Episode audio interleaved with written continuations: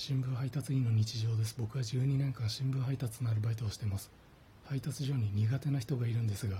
一応人と人なので挨拶をします。その苦手な人に「おはようございます」と挨拶をするとその苦手な人は僕の目を見て無視をし普通なら「おはようございます」と返すところでくしゃみをしそのくしゃみで僕の挨拶を相殺しました。